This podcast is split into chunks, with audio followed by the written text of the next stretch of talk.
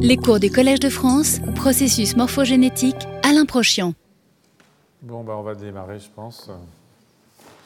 Euh, J'avais intitulé ce cours après la fin, parce que j'envisageais de terminer la semaine dernière, mais bon. Euh,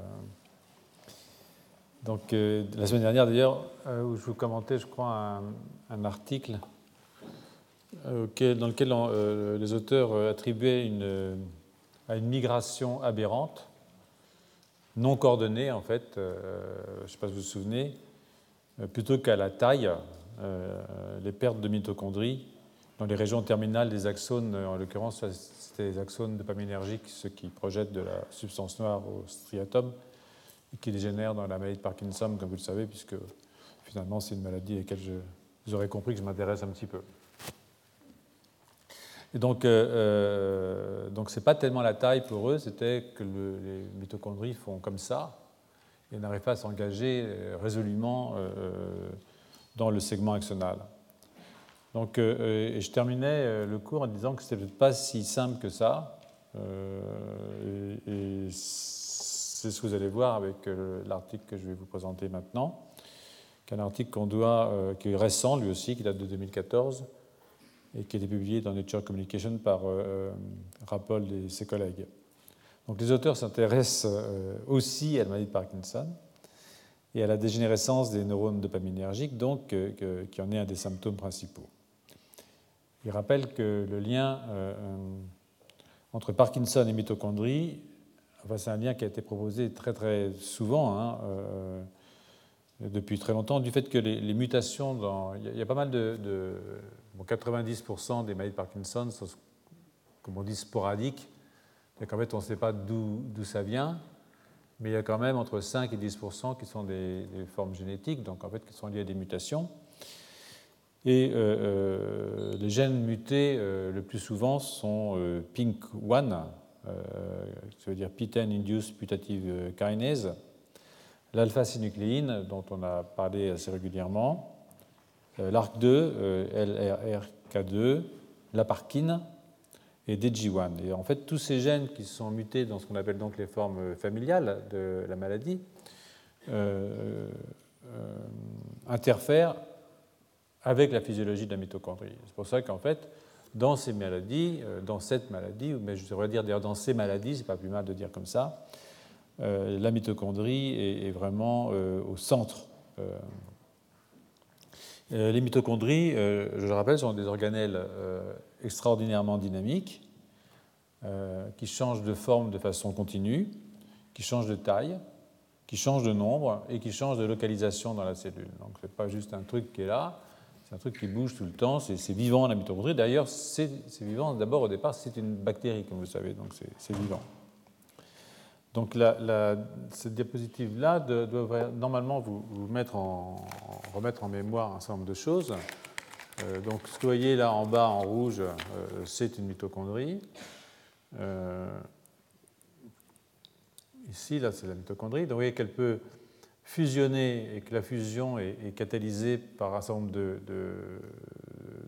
facteurs, en particulier OPA et MFN1 et 2 aussi par euh, une augmentation de la phosphorylation oxydative, par une baisse de l'apoptose, en tout cas, en tout cas la fusion entraîne une baisse de l'apoptose, et euh, vous avez euh, au contraire des fissions ou des divisions qui, elles, sont observées quand l'apoptose augmente, au moment où les, les cellules prolifèrent. pas les neurones, bien entendu, mais quand une cellule prolifère, il faut qu'elle augmente son nombre de mitochondries pour que chaque cellule parte avec un contingent normal de mitochondries, de telle sorte que elle puisse respirer. Hein. Et ce que vous voyez ici aussi, vous avez euh, une protéine, par exemple, MIRO, qui est là, qui permet la, promenade de la mitochondrie le long des microtubules. Et là, ce que vous avez, c'est un, réticulum endoplasmique, une partie de la cellule qui, étrangle la mitochondrie. Et euh, donc ça, ça entraîne euh, des divisions de mitochondries. En fait, le réticulum participe à la fission de la mitochondrie. Et euh, vous voyez que euh, cette mitochondrie qui a été un peu étranglée ici, celle-là, elle va aller euh, partir grâce à un récepteur qui s'appelle NIX1 elle va aller partir vers ce qu'on appelle l'autophagosome, sur lequel je reviendrai. Ce qui est aussi relativement important, j'y reviendrai peut-être, c'est que évidemment le réticulum lymphocytique, comme les mitochondries, libère le calcium et que le calcium est un élément évidemment important, surtout au niveau synaptique, de la physiologie cellulaire. Donc, euh, on doit comprendre que, tous ces événements de fission, de scission, euh, euh, de mort mitochondriale doivent être très très bien régulés pour que le système fonctionne normalement sur le plan physiologique. Donc on comprendra de ce fait que le transfert de ces mitochondries dans le compartiment synaptique, que ce soit le compartiment présynaptique ou postsynaptique d'ailleurs, euh, a un rôle très important euh, dans l'activité de la synapse et euh, donc dans la pathologie de la synapse. Donc voilà, donc ce n'est pas, pas, un organelle mineur. Compte non tenu du fait, que vous savez, qu'il fait de l'ATP, la première chose, et qu'il fait aussi donc des ROS, c'est-à-dire des, oxygènes, des espèces oxygénées réactives, dont on sait qu'elles sont utiles parce qu'elles aident à la signalisation, rappelez-vous, euh, mais aussi qu'elles sont euh, pathologiques dès lors qu'elles sont trop nombreuses, qu'ils sont trop nombreux, euh, qu'elles sont trop nombreuses et qu'elles vont aller oxyder différents éléments cellulaires, à commencer par l'ADN, comme vous vous en souvenez certainement. Donc les différents gènes dont nous avons parlé plus haut, Parkin, DG1, etc., jouent donc un rôle important dans les fonctions présynaptiques mais le mécanisme d'action n'est pas forcément très bien, connu. Euh. Bon, évidemment, on peut toujours parler de libération de calcium. Le calcium est nécessaire à la libération des vésicules, par exemple. Le calcium est nécessaire au mouvement même des vésicules le long des microtubules ou des filaments d'actine au niveau synaptique. Donc on peut penser à des choses comme ça.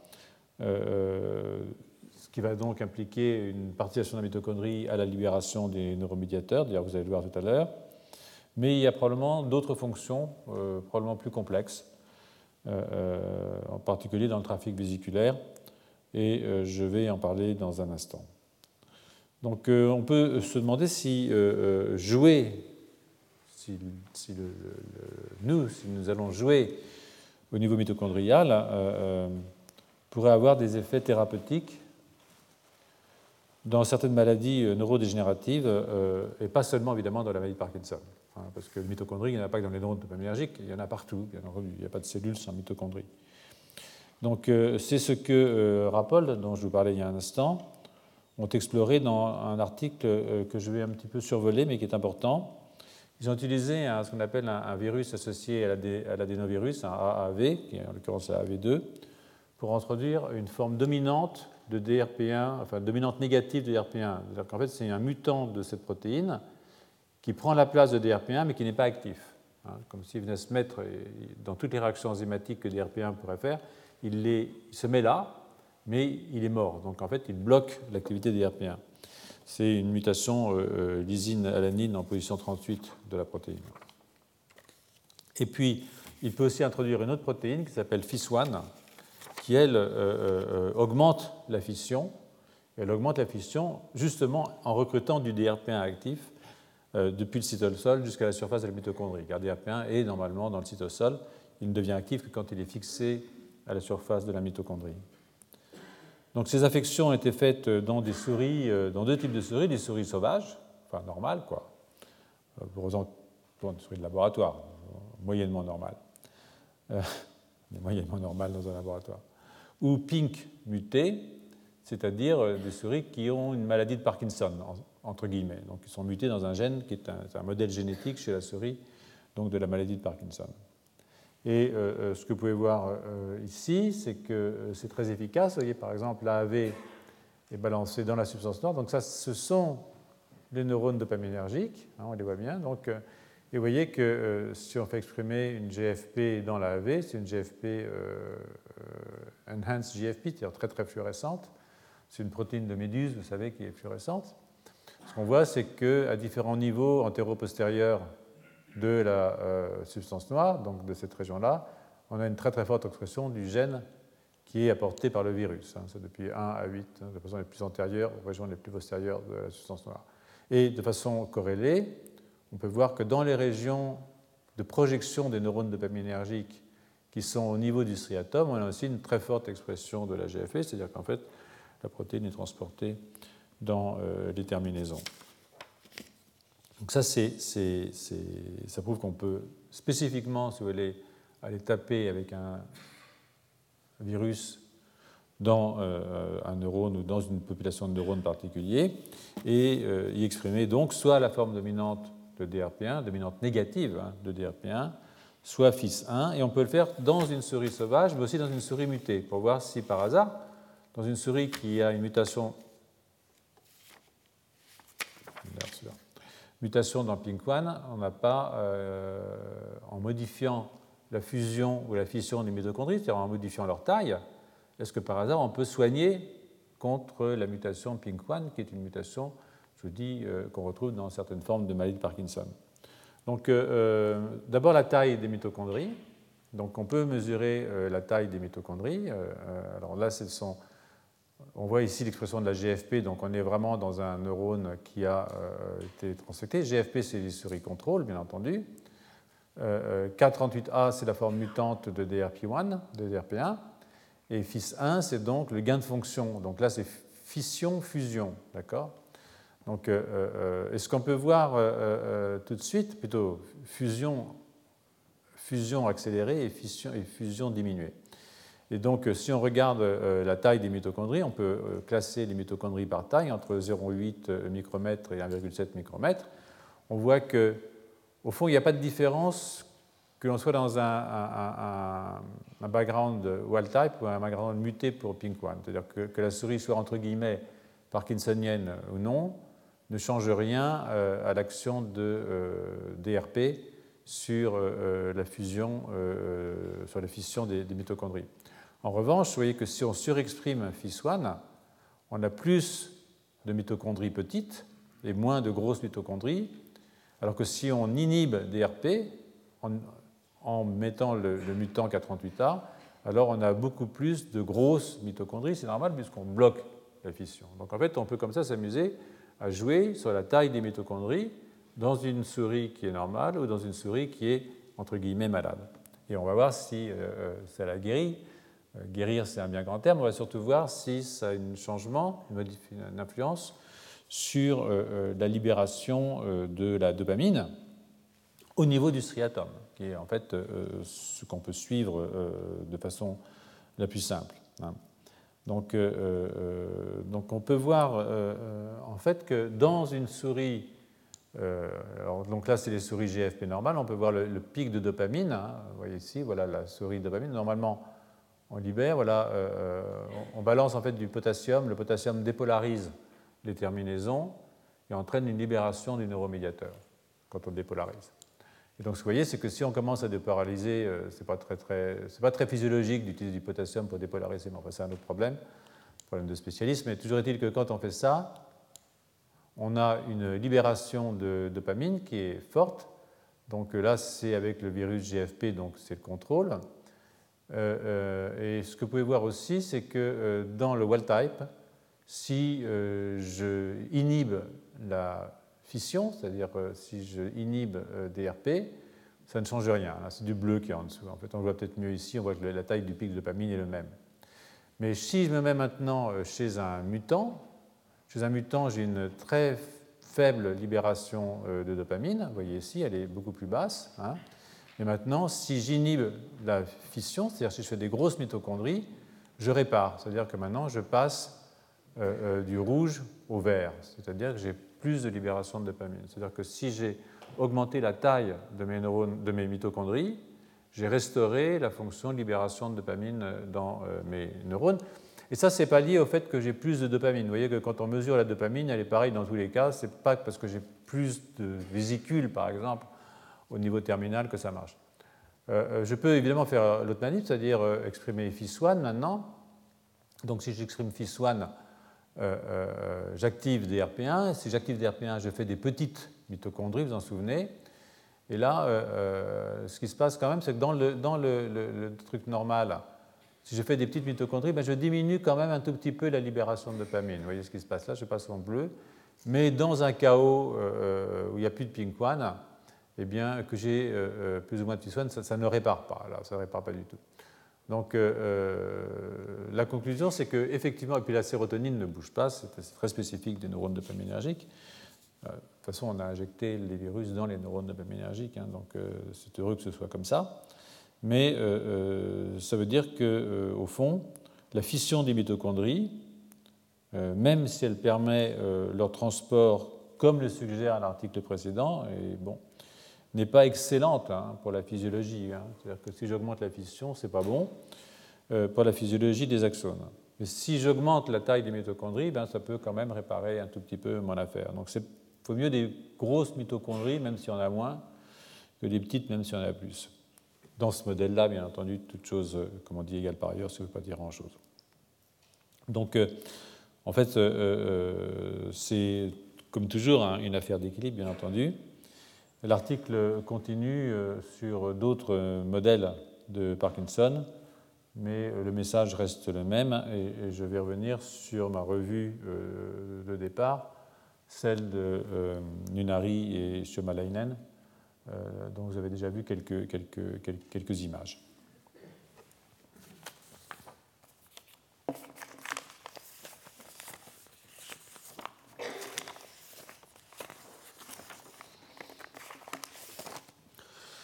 Donc je vais passer euh, un petit peu rapidement euh, sur le lien entre la dynamique des mitochondries, dont je vous ai déjà un petit peu parlé maintenant, pas mal et l'apoptose, en l'occurrence. L'apoptose, c'est la mort cellulaire, euh, la mort euh, des cellules. Hein, euh, et c'est pourtant un lien, même si je passe vite dessus, c'est quand même quelque chose d'intéressant, parce que l'apoptose s'accompagne en fait d'une fragmentation des mitochondries, hein, avec une perméabilisation qui est induite par une protéine qui s'appelle BAX, BAC, de la membrane externe, et la libération de cytochrome C par les mitochondries.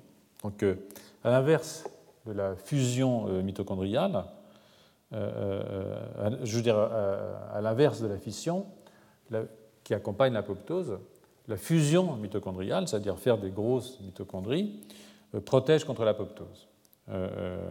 et BCL2, qui est un facteur anti-apoptotique, qui a été découvert d'ailleurs chez le nématode, le gène s'appelait SED9, c'était des nématodes qui, vivaient plus longtemps. Hein, et donc, euh, SED9 ou BCL2 chez les souris, chez les hommes aussi, euh, favorise la fusion des mitochondries. Donc, c'est un facteur anti-apoptotique qui favorise euh, la fusion mitochondriale.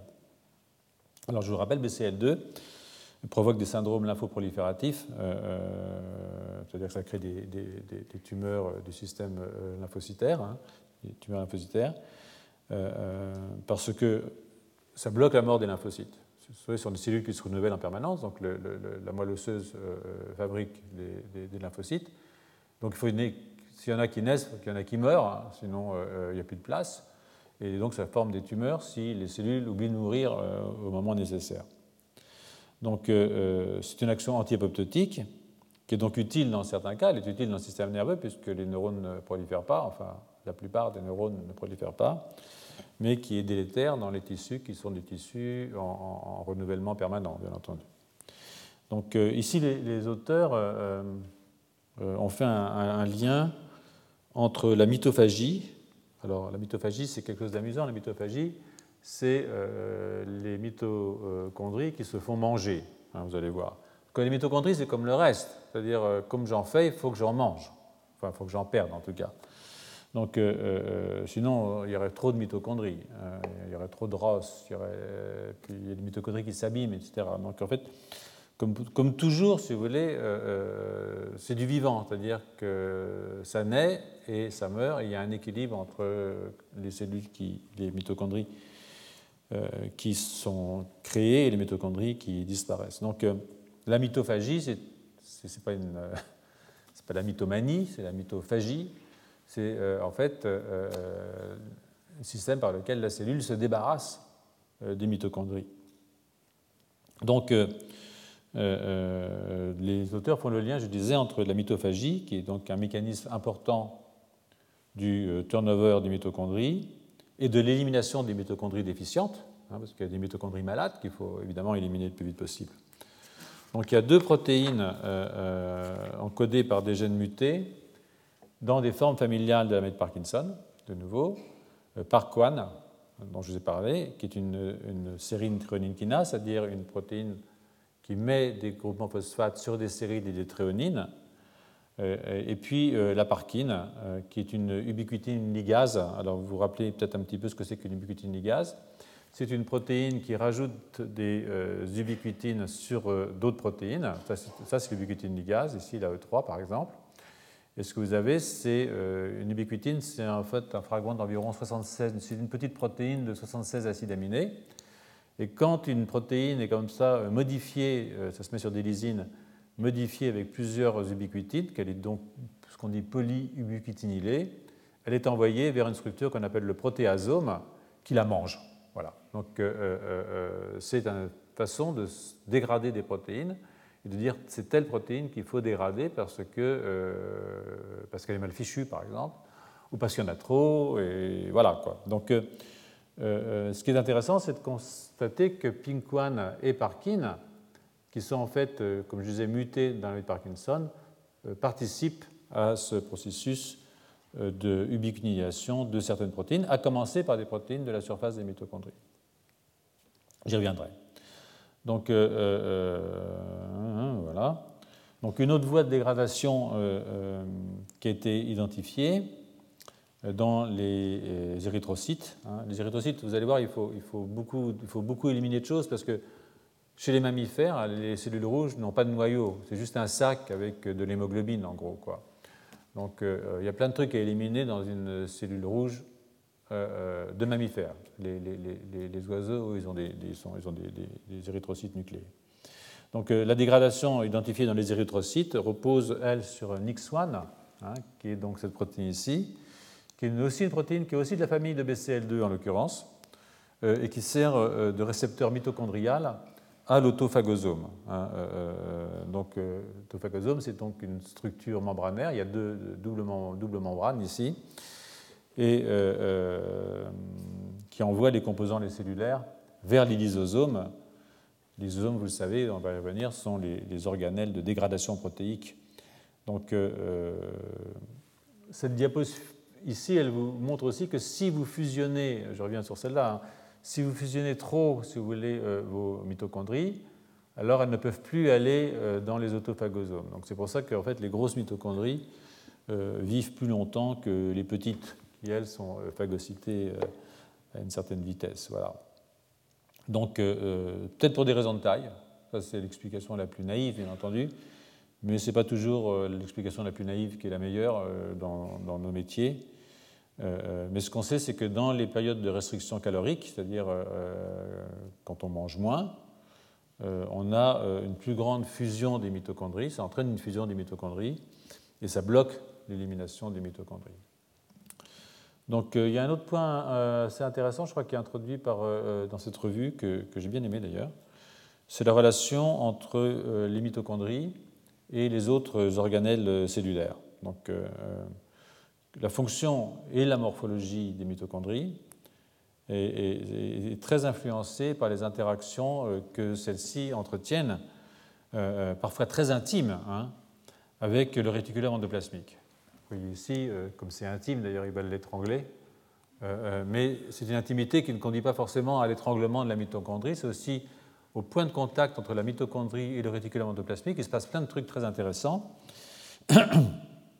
en particulier, euh, en même temps que le réticulum régule euh, la division de la mitochondrie, comme je viens de le dire, les contacts euh, sont très étroits, et ces contacts très étroits sont des sites de libération de calcium.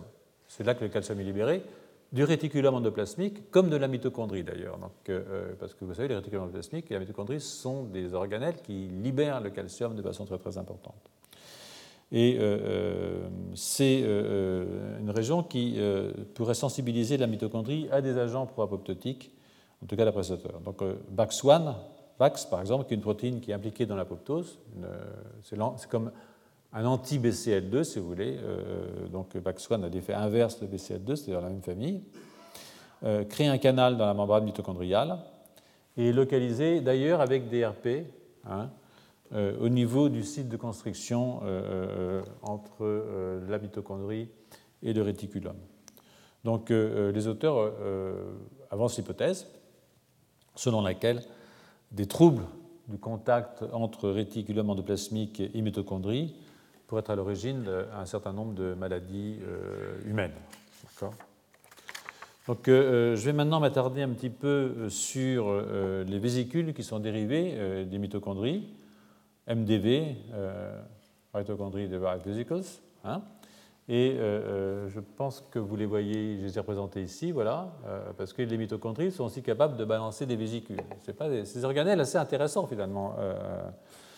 donc là, je vais le faire en, m'appuyant sur une revue qu'on doit à Sujira et ses collègues, qui est parue aussi cette année dans Rainbow Journal, et dans laquelle les auteurs se penchent sur les interactions entre la mitochondrie et les autres organelles. Alors pas seulement maintenant le réticulum endoplasmique évidemment, c'est lui, le réticulum, qui a été le mieux étudié pour cette propriété euh, d'interaction, comme je viens de le raconter.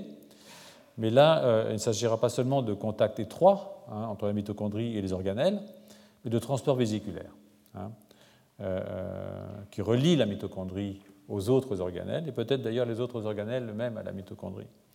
Bien que je n'ai jamais vu, j'ai pas vu de, biblio dans, ce sens-là, mais bon, il n'y a pas de raison voire euh, euh, à l'extérieur de la cellule, et pas forcément directement, ce qui considérait une voie assez inattendue de sécrétion pour une cellule que d'être obligée de passer par les mitochondries. Donc la, diapositive que j'ai là vous montre un petit peu comment les choses peuvent se passer. Elle illustre différentes formes de ce bourgeonnement. Hein.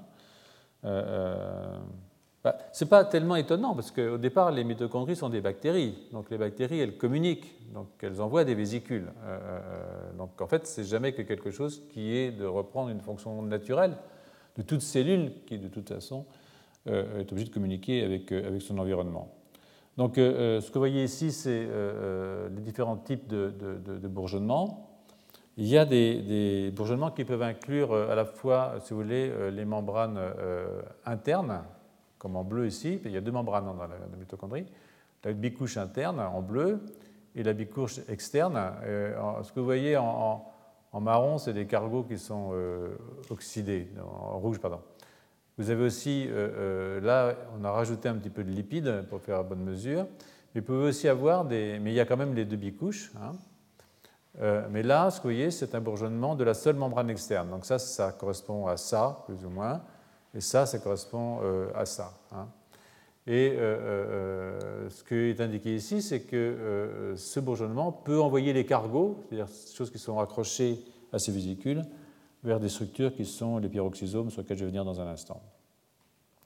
Donc on peut avoir une seule membrane, ou les deux membranes externes et internes, qui donnent naissance à ces vésicules qui ont de l'ordre de 70 à 150 nanomètres, et qui sont envoyées vers ce qu'on appelle les endosomes tardifs. Hein. Alors les endosomes tardifs, euh, euh, c'est ça un endosome tardif, voilà.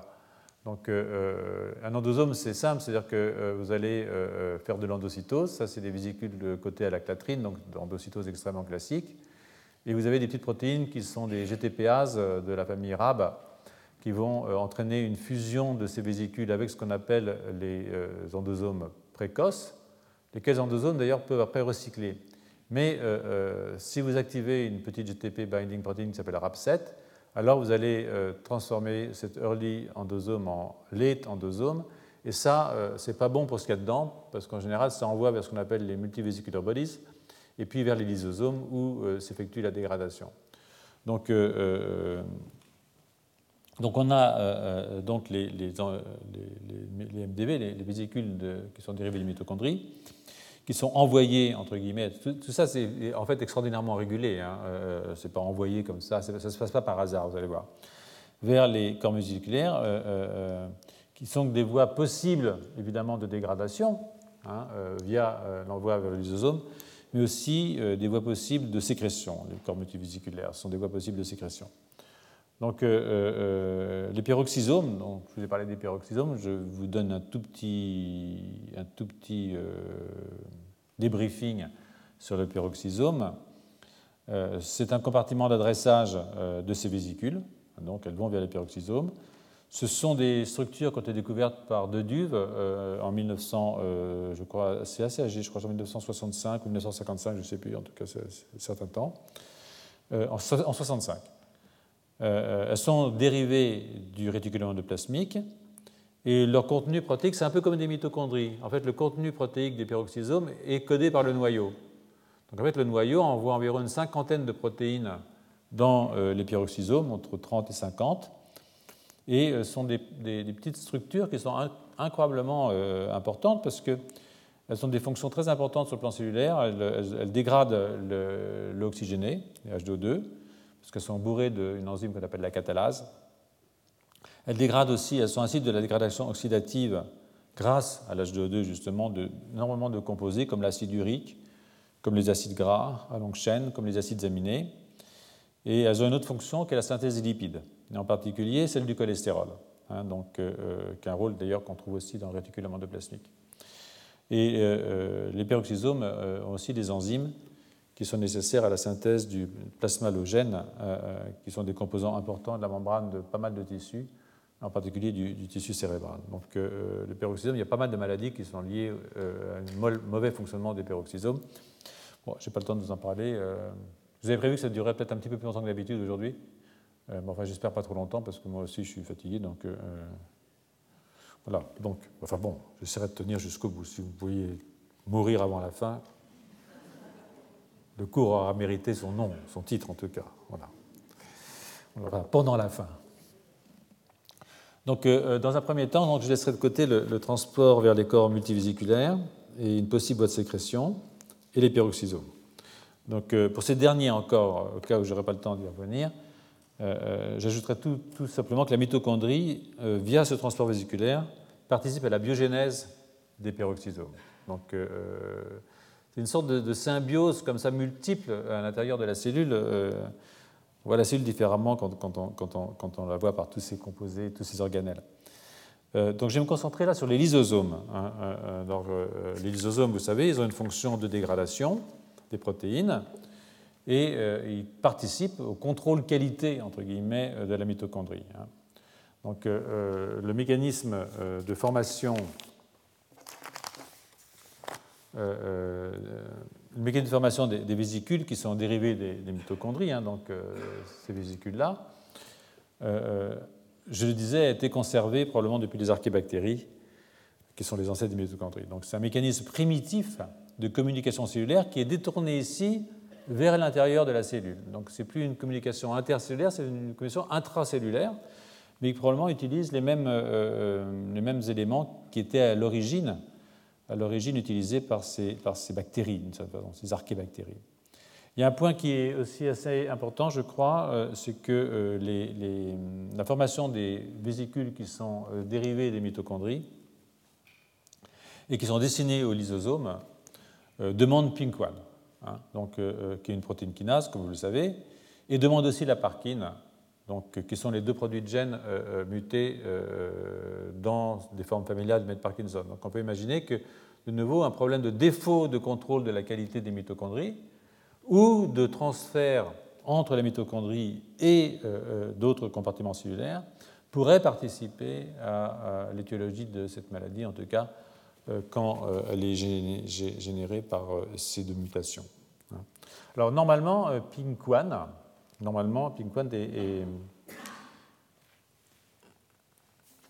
Normalement, PINK1 est, importé par la mitochondrie. Donc, PINK1, c'est une kinase, hein, une série troline kinase, hein, je vais le rappeler.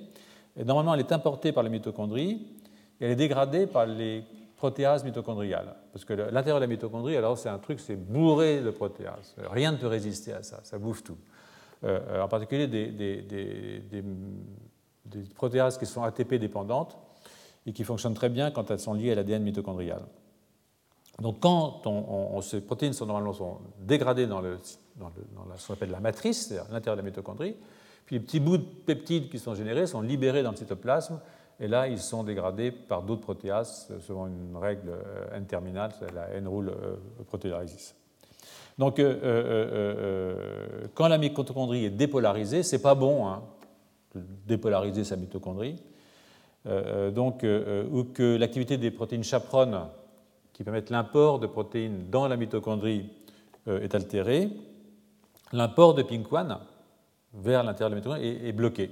C'est-à-dire qu'il est bloqué à la surface. Hein, alors, il est bloqué à la surface, et quand il est bloqué à la surface, vous allez le voir, il phosphoryle la parkine. Hein, et euh, Parkin est donc recruté à la surface de la mitochondrie, je me répète un petit peu, mais ce n'est pas grave.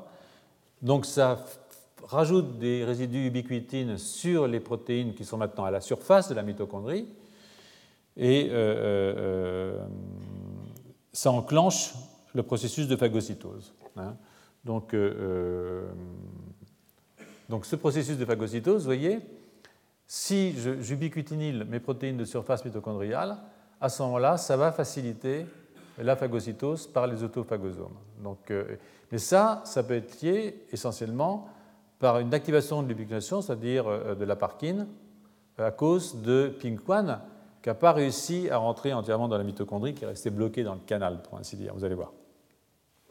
Donc, euh, PINK1 et euh, la parkine sont donc nécessaires à la formation des, sont nécessaires à la formation des vésicules. Hein.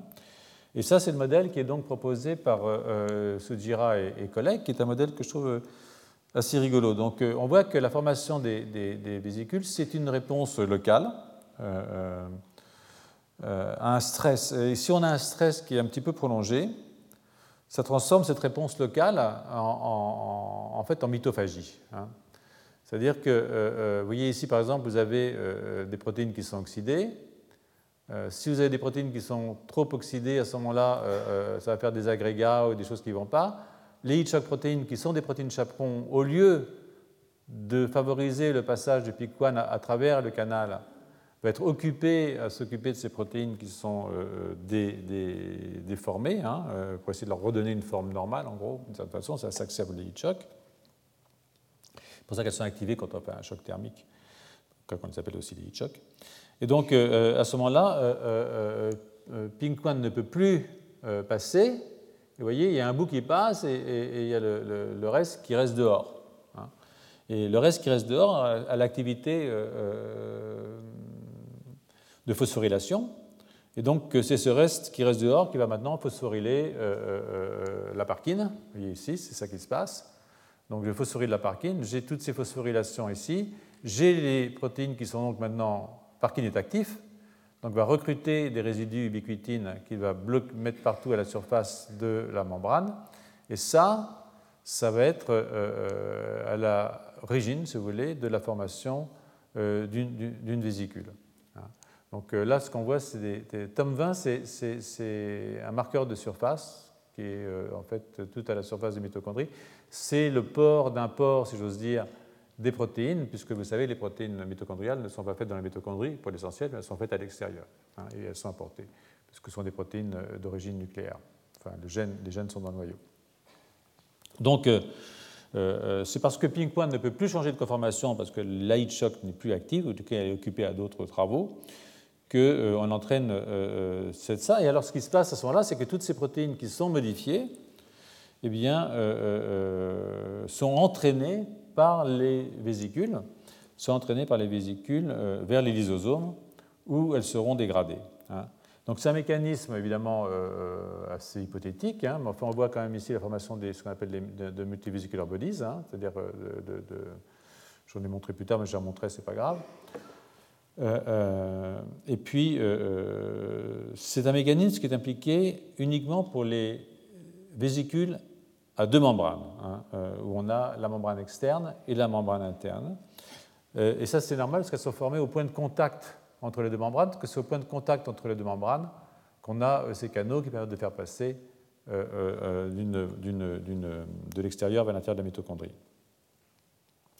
Donc les autres, hein, les simples membranes, ne demandent pour BD ni PINK1 ni Parkin mais euh, on peut avoir des protéines de surface comme TOM20 qui peut être présent soit sur des vésicules à simple membrane, soit sur des vésicules à deux membranes. Donc euh, euh, l'idée, c'est qu'il s'agit d'un mécanisme de contrôle qualité supplémentaire pour les mitochondries. Hein. Il s'ajoute en effet à la mitophagie, à la dégradation des protéines dans la matrice mitochondriale, et à l'adressage au protéasome, ubiquitine dépendant et cytosolique. Donc là, ce que je vous montre, c'est les, quatre. Oui. je pense que je n'ai pas pris le diaporama le plus récent, c'est pas grave. J'avais un truc ici, mais c'est pas grave montrer les quatre lignes de défense euh, euh, de la mitochondrie. D'abord, j'ai les protéases intramitochondriales, qui sont, comme je vous le rappelle, comme je vous l'ai déjà dit, euh, extraordinairement actives, bien entendu. Vous avez.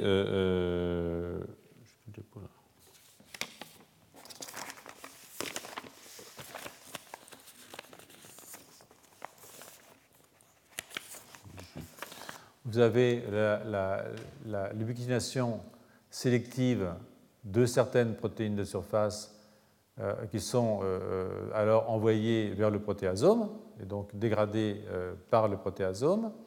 Mais vous avez aussi des ubiquitinations beaucoup plus larges hein, qui font qu'on va avoir des vésicules qui vont être envoyées vers ce qu'on appelle les multivesicular bodies et après être entraînées vers des voies de dégradation c'est-à-dire vers les lysosomes au moment où les MVB vont euh, euh, fusionner avec les lysosomes.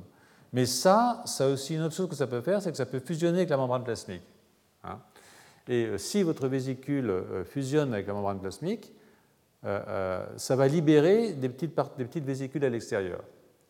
C'est ce qu'on appelle des exosomes. Et en fait, les exosomes, c'est une voie de signalisation qui a été découverte il n'y a pas très longtemps, qui est devenue très à la mode. il y a beaucoup de gens qui sur les exosomes. Et parce que ça veut dire que si l'exosome ici fusionne avec la cellule d'à côté, il va pouvoir libérer son contenu. Alors son contenu est du contenu cytoplasmique. Donc l'exosome, c'est une façon pour un cytoplasme d'envoyer une protéine cytoplasmique ou un élément cytoplasmique à un autre cytoplasme en face. En particulier, euh, il y a beaucoup de gens qui pensent aujourd'hui que les exosomes transportent des ARN, des micro-ARN, des ARN interférentiels, toutes sortes de choses comme ça. Et euh, ça, ça passe euh, par les MVB. Ce qui est intéressant, c'est qu'il y a environ 10% des protéines exosomales qui sont des protéines mitochondriales. Donc ce n'est pas du tout impossible que la mitochondrie participe de façon importante à euh, cette signalisation cellulaire via ce qu'on appelle aujourd'hui les exosomes, qui est une branche absolument incroyable de la littérature euh, sur la signalisation cellulaire. Voilà. Donc, euh, ce sont donc les, Et puis, la quatrième ligne, bien entendu. Alors là, ce qui serait assez rigolo, hein, c'est ça que j'ai oublié, c'est que euh, si euh, j'ai euh, un port à la surface de ces, vésicules, par exemple un tome 20 par exemple, hein, qui fait un trou dans la membrane de la mitochondrie, alors une protéine qui serait à l'extérieur de cette vésicule, comme j'aurais un trou qui se mettrait là, pourrait rentrer elle aussi à l'intérieur de la cellule d'à côté. Donc c'est des choses sur lesquelles on réfléchit un petit peu, enfin moi, pour des questions de, sécrétion non conventionnelles, pour être impliqué dans des sécrétions de protéines qui ne passent pas par le système Golgi. Donc, euh, la dernière ligne de défense, eh bien, c'est carrément, euh, carrément la dégradation complète de la mitochondrie avec euh, l'ubiquitine qui envoie alors dans le phagosome, rappelez-vous, voilà, directement dans l'autophagosome. À ce moment-là, c'est toute la mitochondrie qui est mangée, il n'y a plus rien à espérer de celle-là, autant la faire passer par, le broyeur, parce qu'en fait c'est un rôle de broyeur en gros. Donc, euh, euh, elles sont trop défectueuses euh, pour être réparées. Alors, voilà. Avant d'embrayer un petit peu plus sur la mitophagie, et plus généralement l'autophagie, sur laquelle je conclurai le cours aujourd'hui, tout d'un coup j'ai un doute.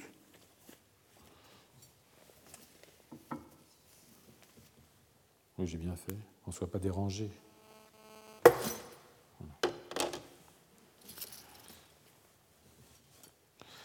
Euh. Donc, euh, euh, je vais envoyer le cours sur la mitophagie, mais avant, et plus généralement sur l'autophagie, donc j'ai terminé le cours sur l'autophagie cette année. Je vais revenir un petit peu sur les lysosomes.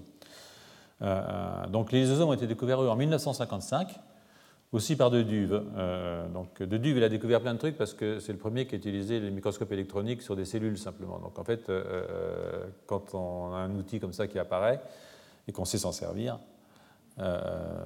oui, parce que bon, suffit pas de faire des photos, il faut comprendre ce qu'on voit. donc, il a découvert comme ça pas mal de, de, de, vésicules. Et les lysosomes jouent donc un rôle essentiel dans ce qu'on appelle le nettoyage cellulaire, vous l'aurez compris. Donc ce sont des, ce sont petites vésicules euh, à bicouche lipidique simple, hein, qui contiennent des protéines euh, qui permettent euh, l'import et l'export moléculaire. Donc ce sont des vésicules qui échangent avec le dehors et le dedans par des, par pores.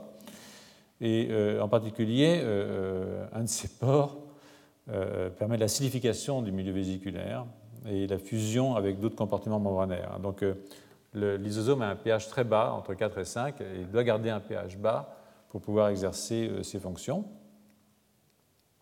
C'est en effet le lieu, euh, vous l'avez compris, de dégradation des protéines, euh, des acides nucléiques, des sucres complexes aussi et des lipides. Hein.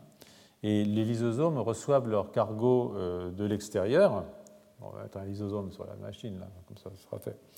Ils reçoivent les, leur cargo de l'extérieur après endocytose, je veux dire de l'extérieur de la cellule, hein, après endocytose. Donc si j'ai une endocytose, on va revenir en arrière. Excusez-moi.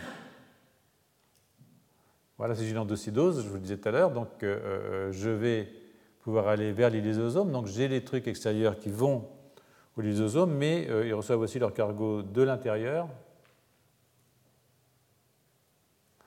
Euh, euh, par l'intermédiaire des phagosomes hein, dont je vous ai parlé.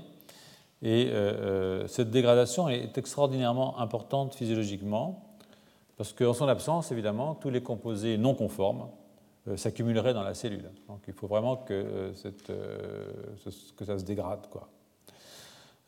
C'est encore plus important pour les neurones, hein, bien entendu, parce que quand les cellules se divisent, et qu'il y a des cochonneries dans les cellules, ben, ça, dilue, euh, ça dilue les cochonneries. C'est-à-dire qu'on n'atteint pas un seuil forcément qui est un seuil toxique.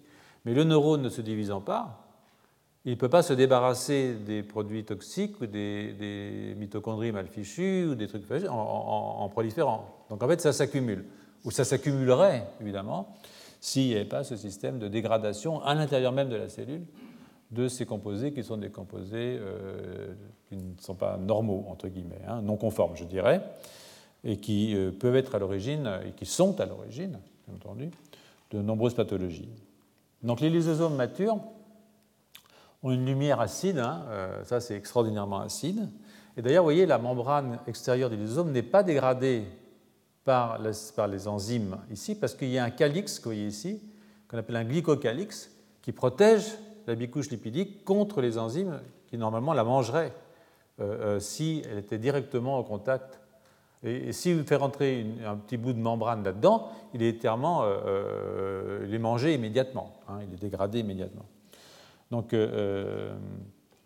leur membrane est pauvre en cholestérol et elle est protégée contre la dégradation, comme je viens de vous le dire, par le glycocalyx qui borde la surface intérieure de la membrane. Donc, euh, sur cette même diapositive, je pense que vous pouvez voir euh, d'autres éléments.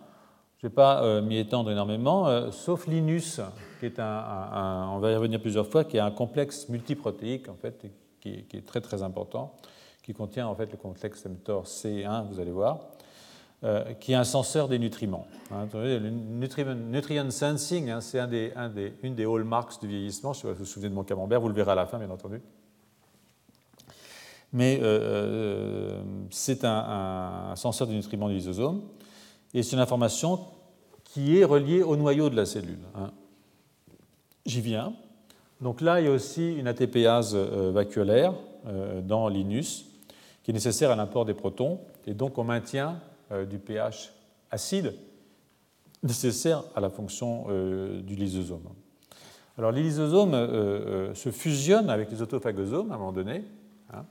Vous allez voir, et euh, avec d'autres lysosomes, avec les endosomes tardifs, et aussi avec la membrane plasmique. Hein. Donc euh, ils ont trois fonctions du coup. Euh, ils ont une fonction de dégradation.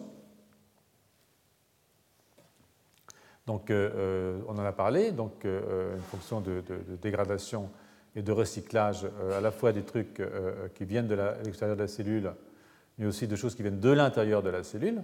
Donc, et quand ça converge des lysosomes, ça les dégrade, mais ils ont aussi une fonction de libération de composés extracellulaires, donc ils ont une fonction de signalisation euh, qui est importante.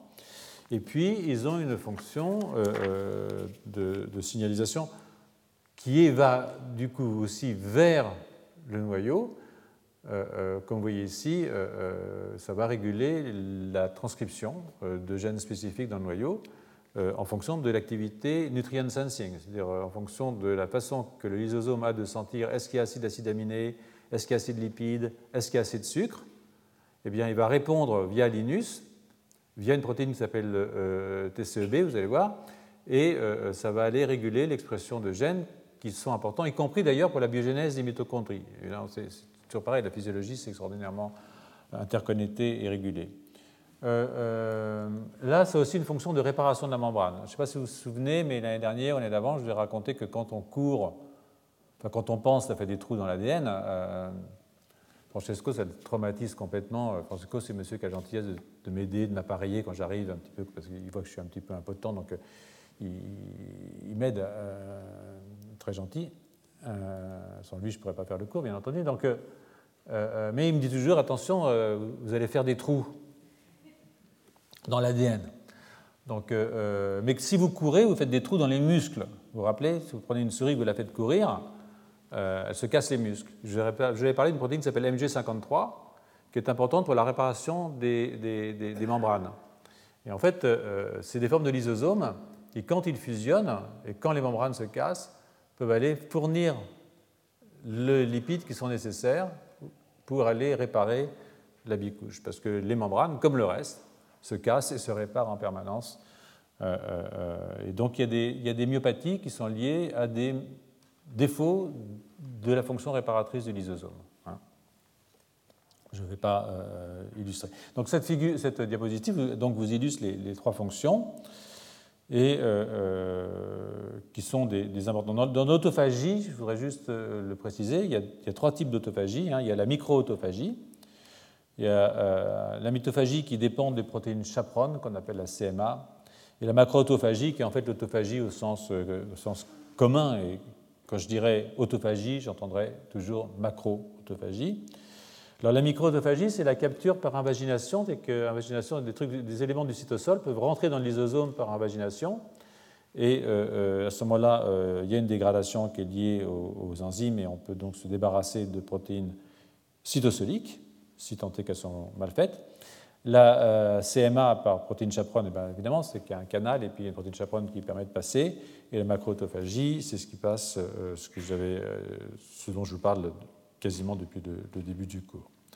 la macroautophagie ou l'autophagie nécessite la fusion des lysosomes avec les autophagosomes, ceux par exemple qui viennent des mitochondries selon le schéma que euh, je vous ai raconté dans la diapositive euh, précédente, je crois. Enfin, la diapositive où on voit les quatre lignes de défense des mitochondries, j'y reviens pas. Donc la fonction de sécrétion, elle est euh, très intéressante. Et on peut la détecter d'ailleurs par l'apparition de protéines du lysosome comme LAMP1 à la surface de la cellule. Donc la fonction des lysosomes avec la surface est calcium dépendante, donc elle est régulée par le calcium. On la retrouve dans tous les types cellulaires, contrairement à ce qui était pensé depuis longtemps. En fait, on pensait que c'était juste dans les macrophages, dans les trucs comme ça. En fait, c'est présent dans, les ostéoclastes, par exemple. Mais euh, euh, c'est dans tous les types cellulaires. Elle joue des rôles physiologiques euh, variés. par exemple, les les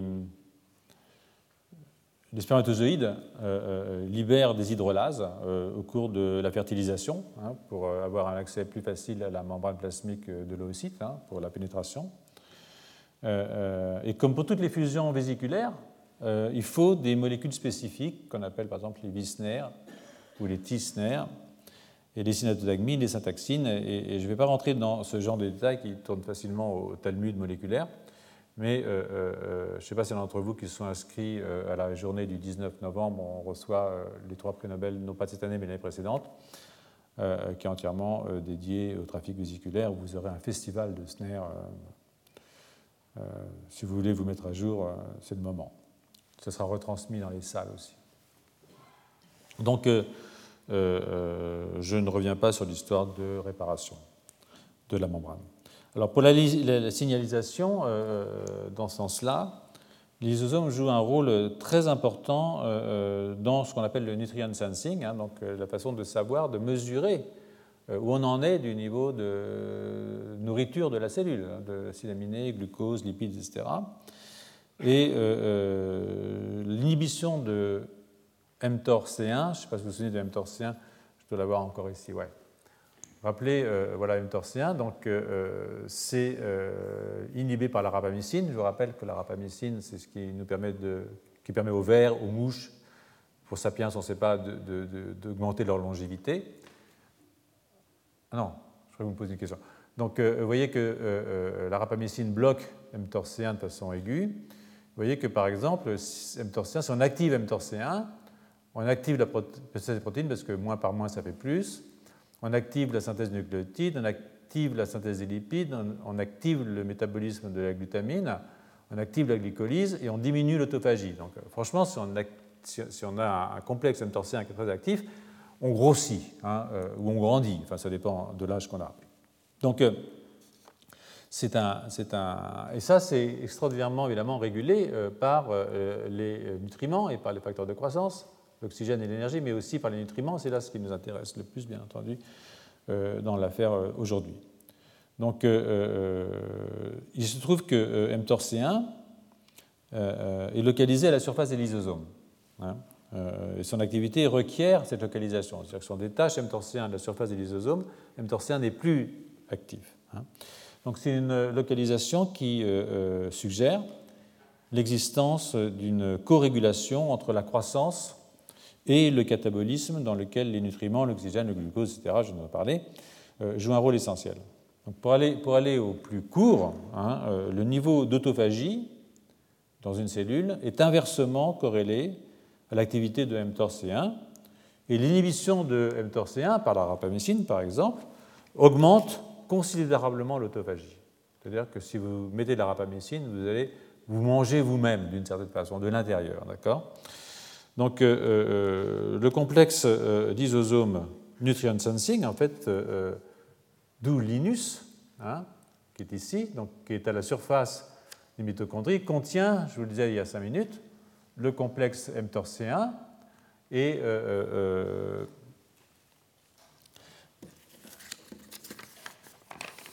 Et pendant la diète, si on a une starvation, hein, une diète, à ce moment-là, il libère, il libère euh, euh, euh, ce, petit garçon-là. Il, libère TFEB dont je vous parlais. Donc si TFEB est libéré, à ce moment-là, il va aller se promener au noyau, hein, et là, il va aller réguler des gènes qui sont des gènes de l'autophagie, des gènes de la formation des lysosomes, mais aussi, vous voyez ici, PGC1 alpha, qui, si vous en souvenez, sont des facteurs de transcription qui eux-mêmes sont impliqués dans la formation des mitochondries. Donc vous avez une chaîne ici euh, de métabolisme, c'est-à-dire que vous voyez que toute la cellule, au niveau nucléaire, au niveau mitochondrial, au niveau des lysosomes, va répondre à stress, qui est le stress en fait de la diminution de la nourriture. Hein, donc euh, euh, ça, c'est une réaction qui est importante. Donc les,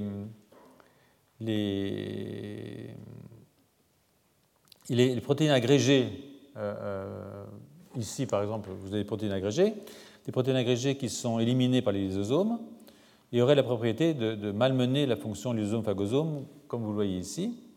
des mutations dans pas mal de protéines, des ATPases en particulier 13A2, donc là, il euh, faut que j'avance dans mes diapos parce que sinon je n'aurais jamais terminé. Je suis désolé, mais je pensais que j'aurais fini plus tôt. Aujourd'hui, je traîne. On va peut-être terminer plus tard finalement. Donc, euh, c'était pas prévu. Voilà. Donc, euh, donc là, c'est juste pour vous montrer que si vous faites une, déprivation en nourriture, vous allez engager tous ces.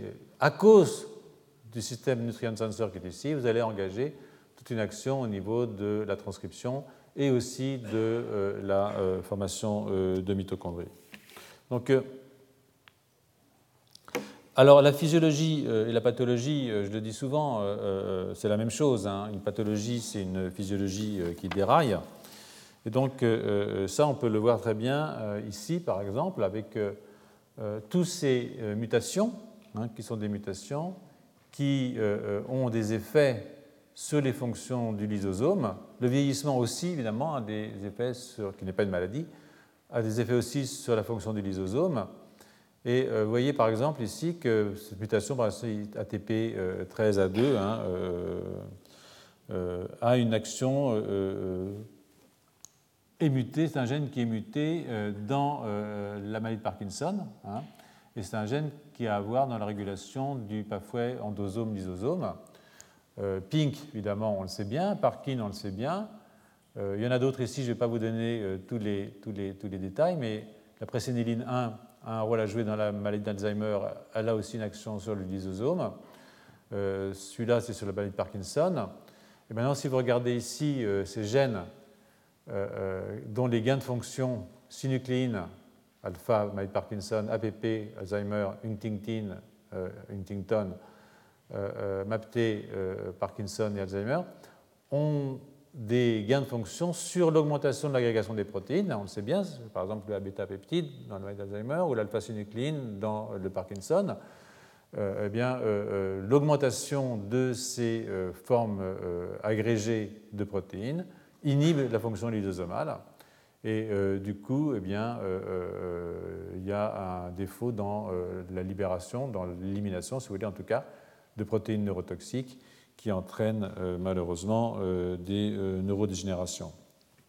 D'où l'idée qu'on propose, si vous voulez, ses collègues, c'est qu'on pourrait activer TFEB, hein, et que, rappelez-vous TFEB hein, ici, on pourrait activer TFEB et en activant TFEB, avoir une action, disons, thérapique potentielle euh, tel que c'est présenté ici en particulier.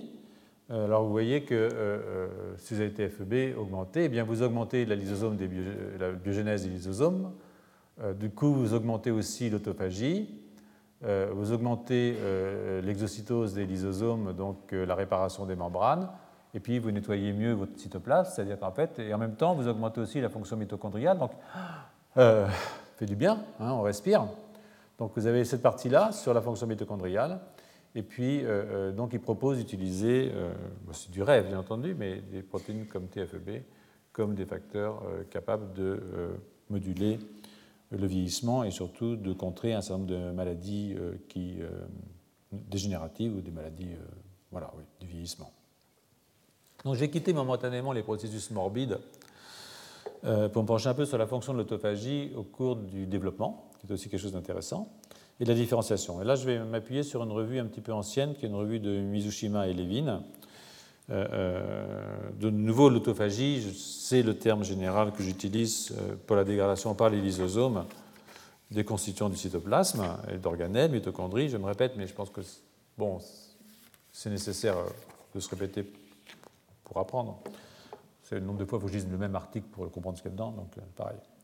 Donc, euh, euh, et euh, il y avait les trois types d'autophagie, je ne reviens pas dessus. Donc, ici, par exemple, dans cette image de microscopie électronique, ce que vous voyez, c'est dans un, autophagosome des mitochondries qui ont été encerclées, hein, et puis des réticulums autoplasmiques ici qui a été aussi encerclé par cet autophagosome qui, lui, va aller fusionner avec un lysosome, et donc tout ça, ça va être dégradé proprement. Donc, euh, ce sont des fragments, hein, des fragments de réticulum endoplasmique, des fragments de, mitochondries. Donc, les études chez la levure, c'est là que ça a commencé en fait, ont identifié un nombre extrêmement important de gènes euh, qui sont liés à l'autophagie, qu'on appelle les gènes ATG, et qui sont nécessaires en fait à la macroautophagie. Donc, euh, ces gènes sont extraordinairement conservés chez tous les eucaryotes. ici, vous en avez une idée, par exemple, du rôle, si vous voulez, de l'autophagie dans le développement et la différenciation de plusieurs organismes. Donc on part évidemment de la levure, ici, et on va jusqu'à la souris. Donc euh, dans toutes ces espèces, la mitophagie euh, a un rôle extraordinairement important. Et euh, si vous regardez ici en bas, donc c'est des chaos de plusieurs protéines de la famille ATG donc, qui sont impliquées dans l'autophagie ou des protéines qui sont reliées à des protéines qui sont liées à des protéines qui sont importantes pour l'autophagie. Et qui vous montre un certain nombre de, phénotypes qui sont des phénotypes développementaux, avec même parfois extrêmement précoces. Un relis embryonique létal chez la souris, ça s'arrête à 7 jours, par exemple, avec pas mal de, problèmes. Il y a des, trucs qui sont un petit peu plus tardifs, vers 14, avec des, des défauts dans le développement du tube nerveux ou de l'hyperprolifération du tissu nerveux, etc. Et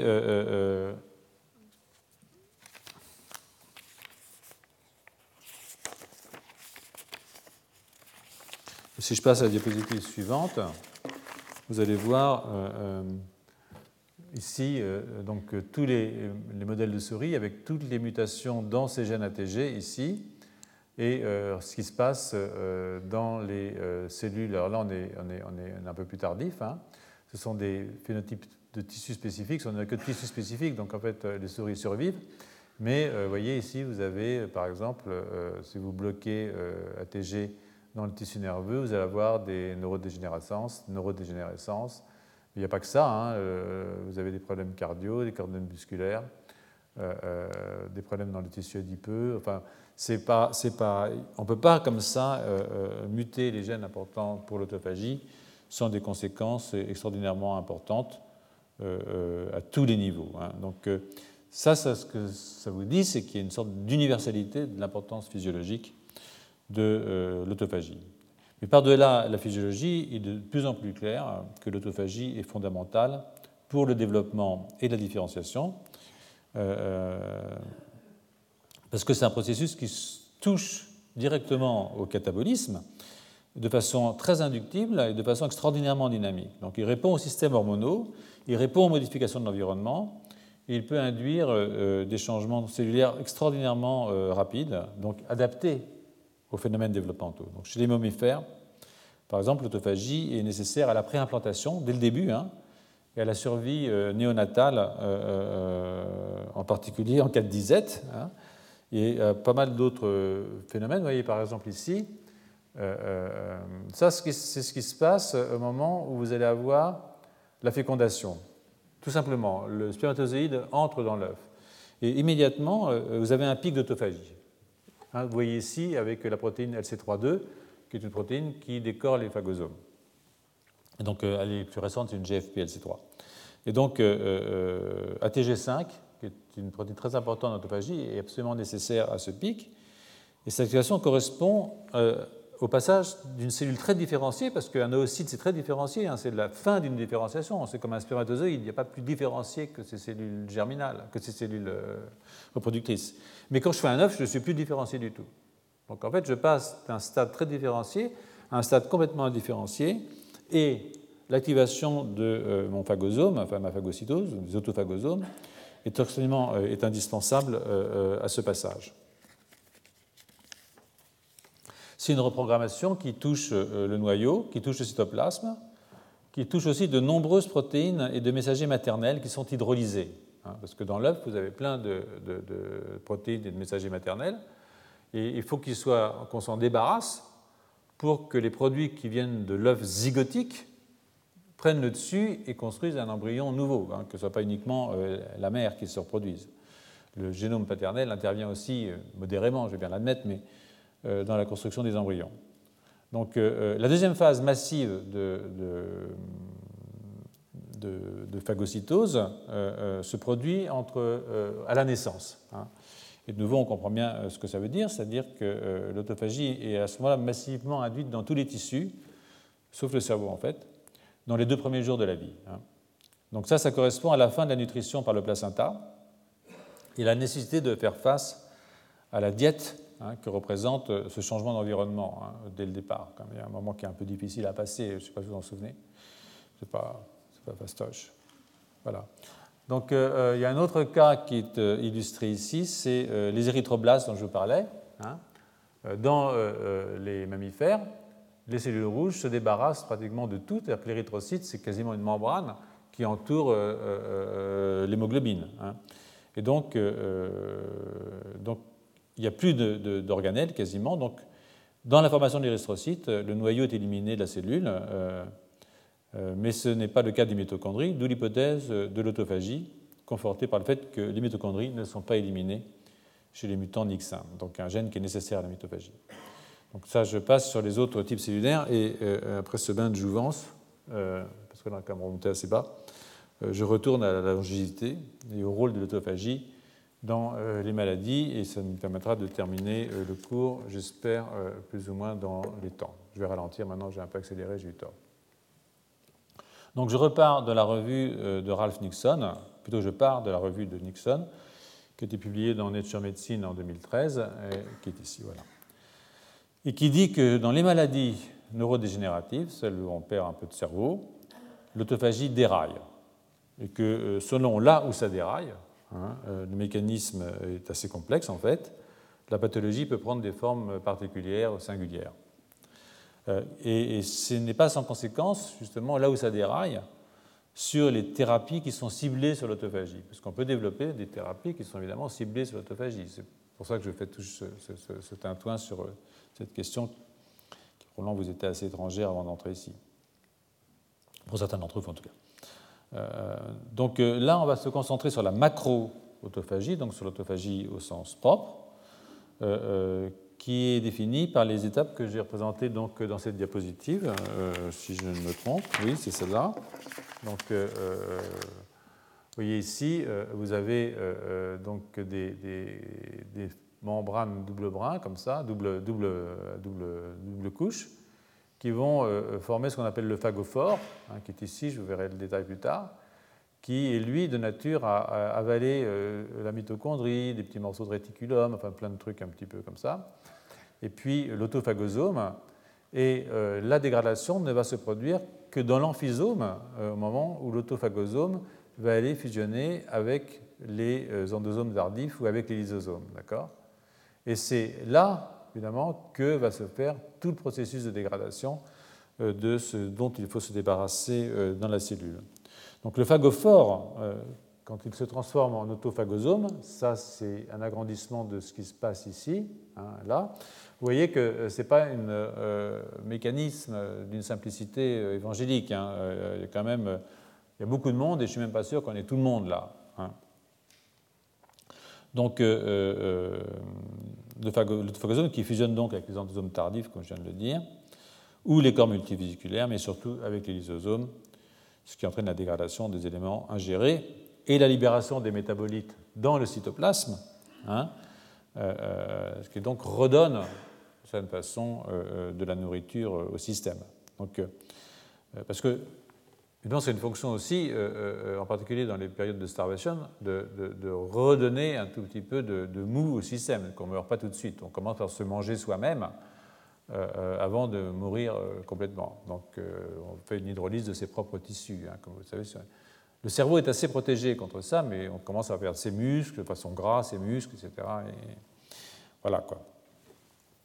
Donc euh, euh, la formation du, phagophore est donc une étape euh, essentielle. Hein, et comme vous pouvez le voir ici, TORC1 a une action négative hein, donc, sur la formation du phagophore. C'est-à-dire que si j'inhibe TORC1, alors, ce que j'ai tout à l'heure, si j'inhibe TORC1, mTOR, donc avec la rapamycine, alors j'augmente la formation de mon phagophore et donc après de mon autophagosome.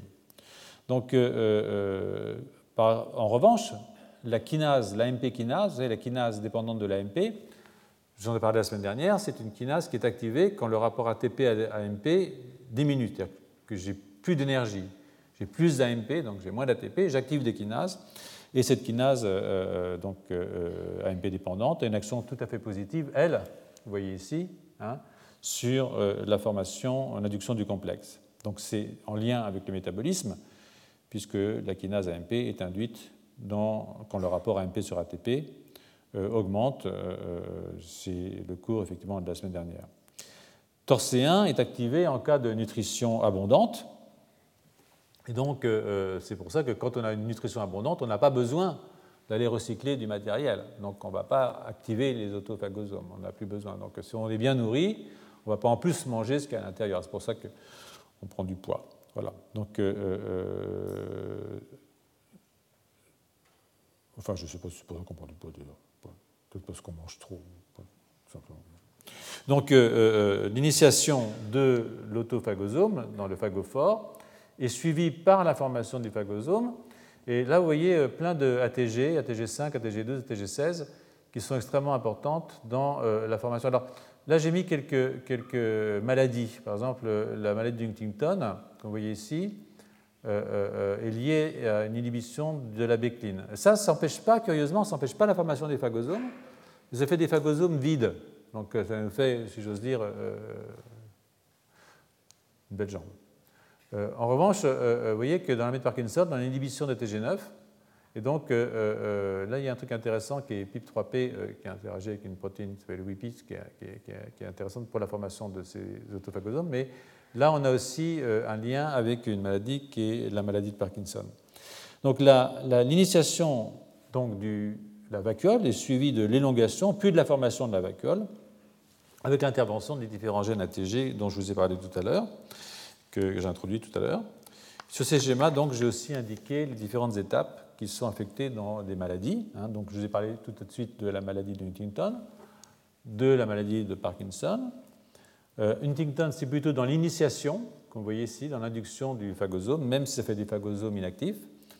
Et la maladie de Lafora, euh, que vous voyez ici, en fait, euh, est une maladie neurologique extrêmement rare. Hein. c'est une maladie, une personne sur un million est atteinte de cette maladie qui se caractérise par une neurodégénérescence qui démarre à l'adolescence et aboutit à la mort en moins d'une dizaine d'années, euh, avec des crises d'épilepsie épouvantables. Donc, si vous voulez que j'entre un petit peu dans les détails, je sens que vous le voulez. Donc, euh, euh, il est assez étonnant qu'en dépit de cette complexité, ou peut-être à cause de cette complexité, euh, euh, la formation de l'autophagosome n'a pas été souvent invoquée dans les maladies neurodégénératives. Il est même possible que dans certaines maladies, en particulier la maladie d'Alzheimer, l'induction d'autophagie pourrait même être excessive, en fait, trop d'autophagie. J'y reviendrai peut-être si j'ai le temps. Pour ce qui est de la maladie de Parkinson, l'autophagie est déficiente et c'est une déficience qui affecte plusieurs étapes de la formation de l'autophagosome, euh, en commençant par l'accumulation d'agrégats d'alpha-synucléine, soit du fait de mutations dans le gène, soit à la suite d'une surexpression de cette protéine. Euh, comme vous savez, si j'ai trois copies euh, de alpha-synucléine, simplement même pas mutée, même normale, euh, j'ai un risque de développer une maladie de Parkinson. Donc il semble que la protéine agrégée pourrait inhiber, la protéine agrégée pourrait inhiber l'activité d'une petite GTPase, une protéine qui inhibe, qui hydrolyse GTP, qui s'appelle Rabin A. Hein, et que euh, l'inhibition de RAPA par la synucléine, donc euh, soit mutée dans les formes familiales de Parkinson, soit surexprimée de façon anormale, eh bien, empêcherait la localisation normale de AGT9. Et donc, euh, si AGT9 n'est pas bien localisé, je ne sais pas, n'ai pas vu sur mon schéma ici, je m'y perds moi-même, comme vous pouvez le voir. Donc, mais si AGT9 n'est pas bien localisé, peut-être dans la suivante en fait. Non, c'est là, mais je ne sais pas où je l'ai mis. Il paraît qu'il est là. Le premier qu'il voit, c'est comme dans les jeux, on me le dit. Hein. Donc, si AGT9 n'est pas bien localisé, euh, euh, à ce moment-là, euh, on a une mauvaise formation de l'autophagosome. C'est un effet qui se produit sur l'élongation de l'autophagosome et qui diffère évidemment. Ben, voilà, voilà, effectivement. Donc, et ça, cette inhibition de rabbin a qui empêche euh, euh, euh, la localisation d'AGT9 eh bien, se voit dans des cas de maladie de Parkinson qui sont liés à des surexpressions d'alpha-synucléine ou à l'expression d'alpha-synucléine mutée. Voilà. Donc là, je vous l'ai dit tout à l'heure, c'est différent. Mais ce qui se passe, c'est que, en fait, on a plus d'autophagosomes quand on a de la huntington, qui est aussi un produit de gène qui est muté dans la maladie de Huntington, mais ce sont des autophagosomes qui sont euh, déficients et qui ne peuvent pas charger les cargos, c'est-à-dire qu'ils sont vides, quoi. il n'y a rien dedans. Donc euh, euh, ça, c'est encore plus embêtant. Alors l'autophagie est une étape importante. Dans l'autophagie, il y a une étape très importante qui est la reconnaissance des substrats dégradés. Il ne faut pas dégrader n'importe quoi, hein. il faut, y aller modérément. Donc il y a des récepteurs qui sont présents à la surface des autophagosomes et qui sont nécessaires à la reconnaissance des structures, que ce soit des protéines, que ce soit des organelles, à éliminer. Alors, parmi ces récepteurs, il y a LC3, c'est ce petit truc mauve ici, qui est aussi associé aux microtubules et associé au complexe AGT, 12 AGT5. Donc, vous voyez ici AGT12, AGT5. Donc, il y a d'autres récepteurs. Hein, il y a un récepteur qui s'appelle P62, NBR1, NIX1 pour la mitochondrie. Donc, dans cette même diapositive ici, qui je pense est la diapositive 21, oui, euh, euh, elle vous rappelle que l'ubiquitination de la mitochondrie et sa reconnaissance par le phagosome sont régulées par le couple Pink-Parkin, ce qui met en correspondance de nouveau la maladie de Parkinson avec euh, cette affaire. Je pense qu'en fait, j'ai dit la même diapositive, mais je pense que c'est la suivante en fait. Hein.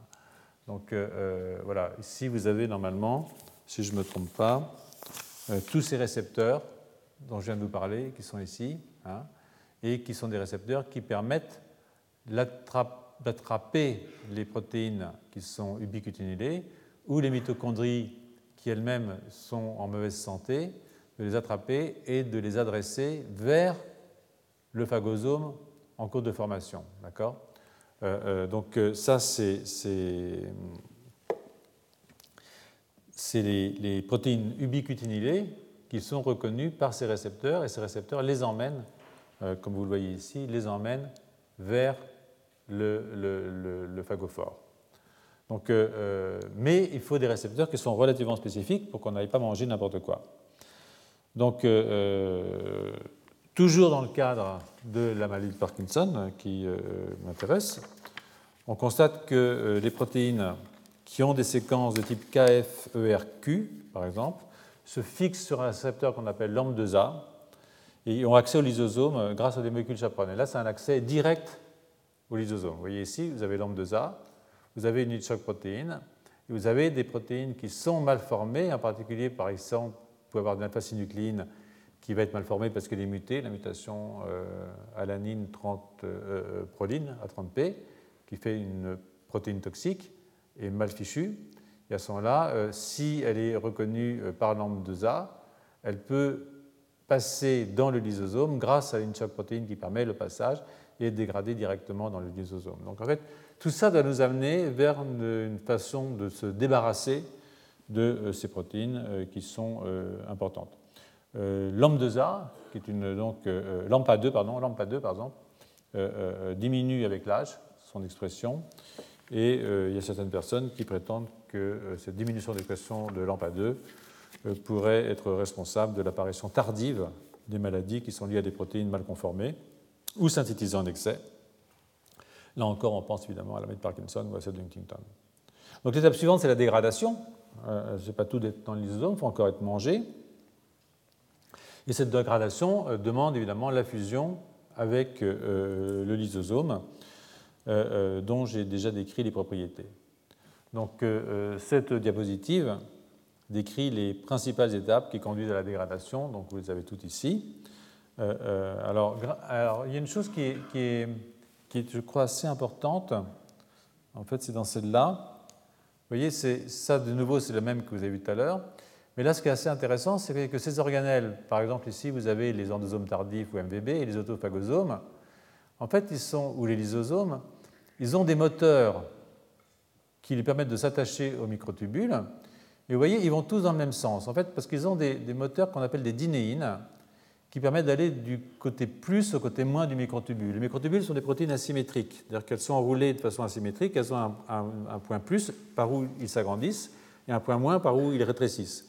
Et en fait, euh, euh, quand je remonte le microtubule de plus vers moins, je vais vers ce qu'on appelle le centre organisateur du microtubule, le MTOC, qui est près du noyau en général.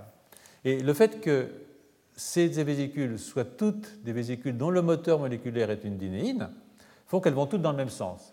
Et au bout d'un certain moment, elles se rencontrent toutes au niveau du MTOC, c'est-à-dire que c'est comme ça qu'elles sont adressées ensemble vers un endroit où elles sont capables de se rencontrer. Euh, euh, et, donc ça provoque, vous voyez, la fusion du euh, euh bodies avec l'autophagosome, donc la formation d'un amphysome, et puis ensuite la fusion avec le lysosome à ce moment-là, évidemment, la possibilité de se débarrasser euh, de euh, euh, ce qui a été encapsulé, encapsulé par ce phagosome. D'accord? Donc là, on voit encore un aspect intéressant, c'est que le transport intracellulaire, grâce à des moteurs moléculaires du type d'inéine, par exemple, est important pour que tout le monde se retrouve à l'endroit où on doit être dégradé, parce qu'il faut pas, c'est a une vésicule qui est là l'autre qui est là, ils n'ont aucune chance de, se rencontrer. Donc euh, il faut qu'on les amène, euh, c'est des camions poubelles, quoi. Il faut des routes pour emmener tout ça.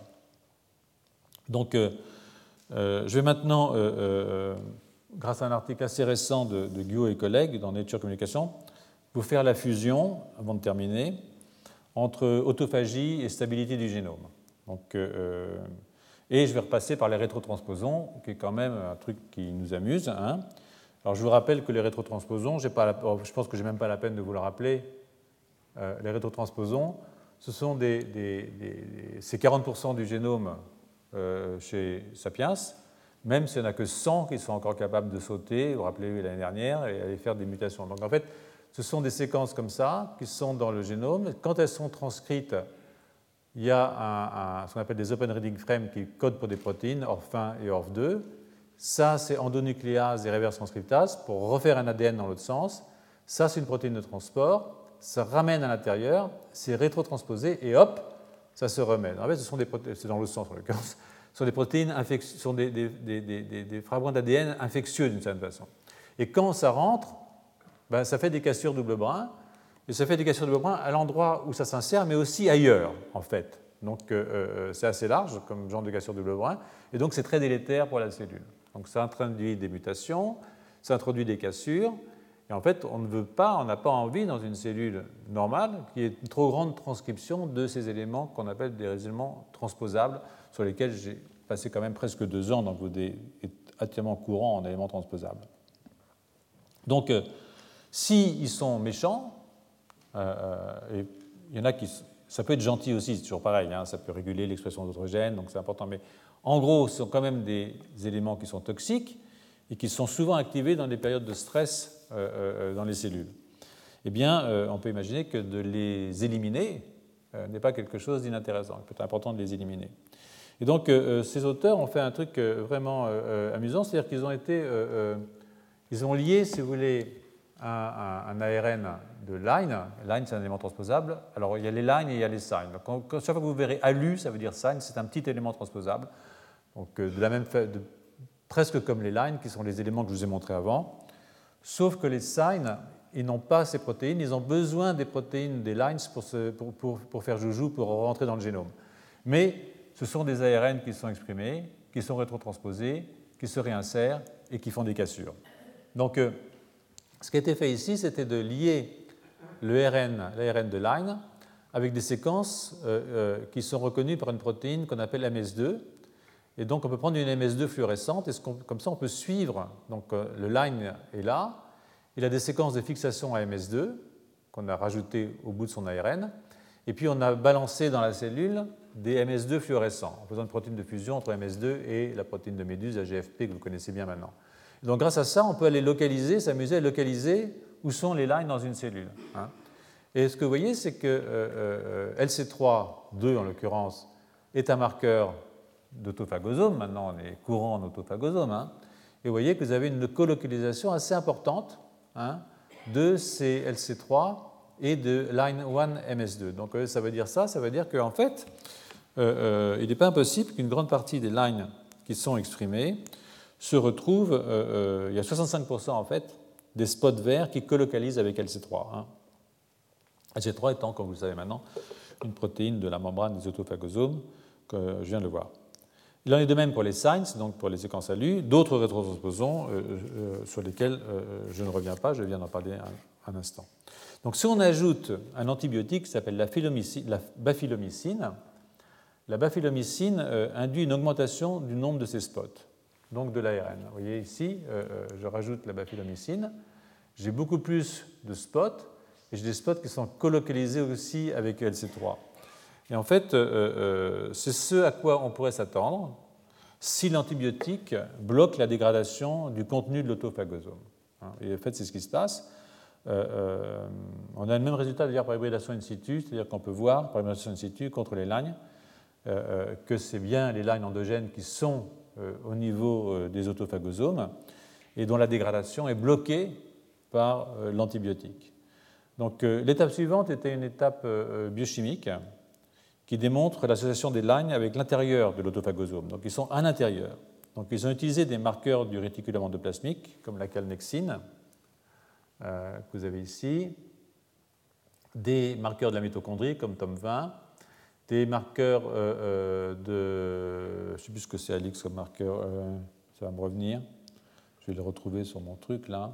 des multivesicular bodies, Alix. Et on voit qu'en fait, ce qu'on a, c'est une très belle purification des autophagosomes, parce que dans cette ligne-là, on n'a que LC32, donc le marqueur d'autophagosome. Donc on n'est pas contaminé par d'autres types de membranes.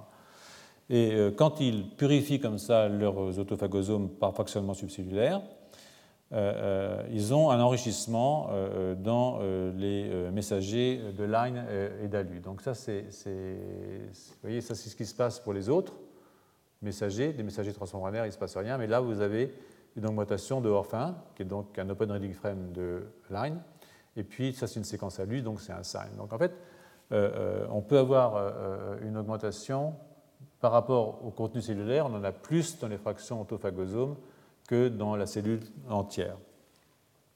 Donc, euh, si maintenant euh, euh, on fait des siRNA qui sont dirigés contre ATG5, qui est ici, hein, par exemple,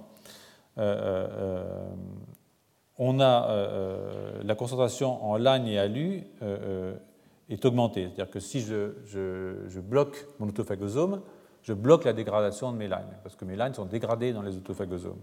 Et ça, c'est assez intéressant parce que, vous voyez ici, par exemple, j'ai euh, euh, mes siRNA, ATG5, c'est un autre siRNA, j'en ai testé deux. Là, c'est un siRNA contrôle. Avec ça, je bousille ATG5. Si je bousille ATG5, eh bien, euh, j'empêche la formation des autophagosomes. Et à ce moment-là, j'ai une augmentation immédiate de la concentration en éléments rétrotransposables. Et ça, ça veut dire qu'effectivement, mon autophagosome, il est nécessaire pour débarrasser ma cellule des lines. Hein. Et c'est aussi vrai euh, pour les séquences ALU. Donc, euh, euh, donc ça, c'est, là, ce qu'ils ont fait, c'est une manip un tout petit peu différente, qui est assez intéressante aussi. bon, là, c'est pour les séquences ALU.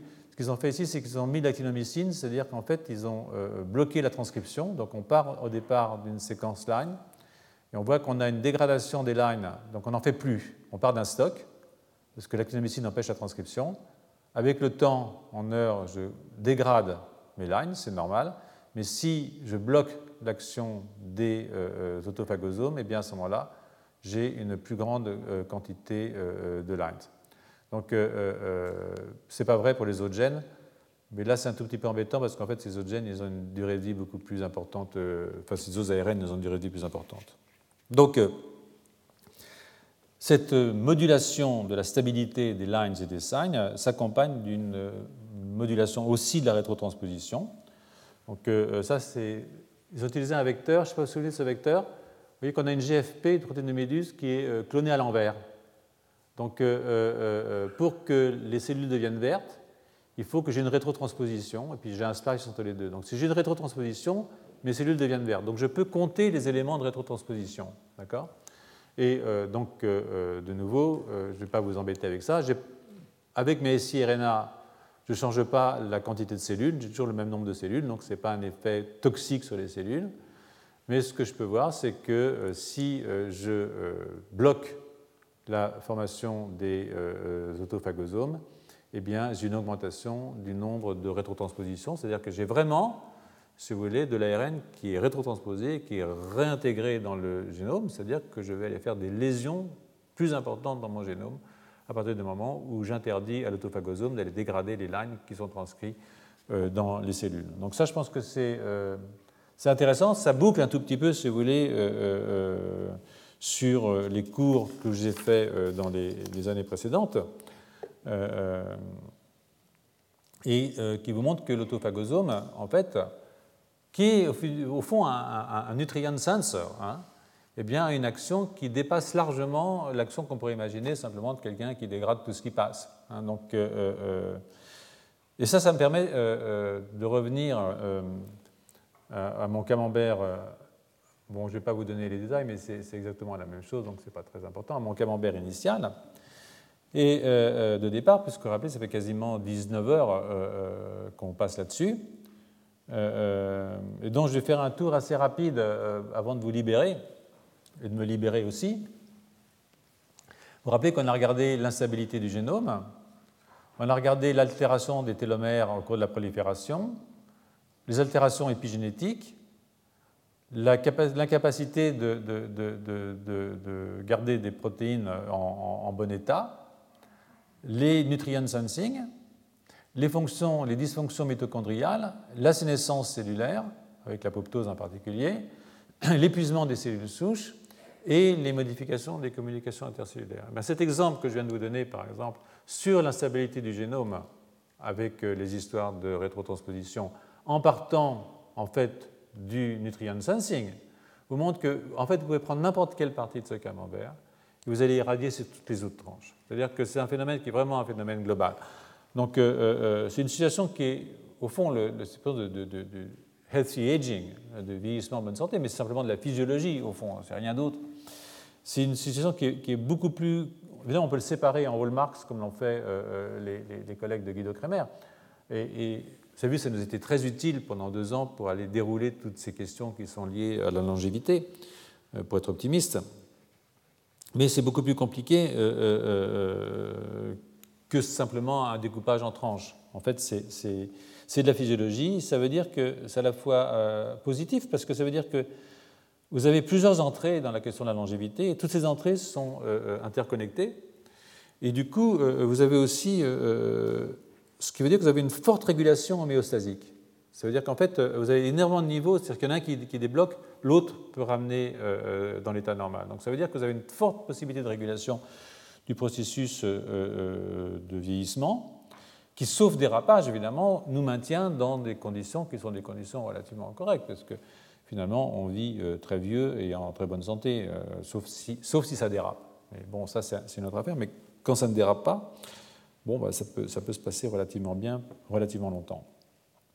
Et en plus, ce qui est intéressant, c'est que ça ouvre quand même pas mal de pistes sur le plan thérapeutique, parce qu'on peut rentrer par les thérapies, par n'importe quelle de ces entrées, c'est-à-dire que euh, et ça va, aller rebondir sur les autres. Donc ça ouvre aussi des possibilités dans les recherches pharmacologiques euh, au sens très large, euh, beaucoup de possibilités qui sont euh, vraiment intéressantes pour les gens qui s'intéressent évidemment à développer des stratégies pour, contrer l'avancée de, ces maladies. Voilà. Donc, elles ouvrent donc, ce que je disais, de, de nombreuses pistes pour les interventions thérapeutiques. Euh, qui d'année en année, hein, enfin toujours, faut toujours être très prudent parce que c'est pour certaines civilisations et pour certaines classes sociales. Hein, tout le monde n'est pas égal euh, dans ces affaires-là. Euh, prolonge le vieillissement en bonne santé. Hein, que on sait bien que c'est pas dans, tous les pays ni dans toutes les classes sociales qu'on vit la durée de vie est, différente. Donc ce sont des paroles un petit peu optimistes, modérément, mais quand même relativement optimistes. Et puis, euh, bah voilà, je voudrais vous remercier pour votre patience parce que ce sont des cours qui ne sont pas toujours faciles.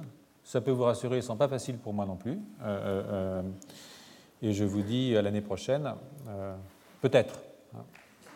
Retrouvez tous les enseignements du Collège de France sur www.collège-2-france.fr.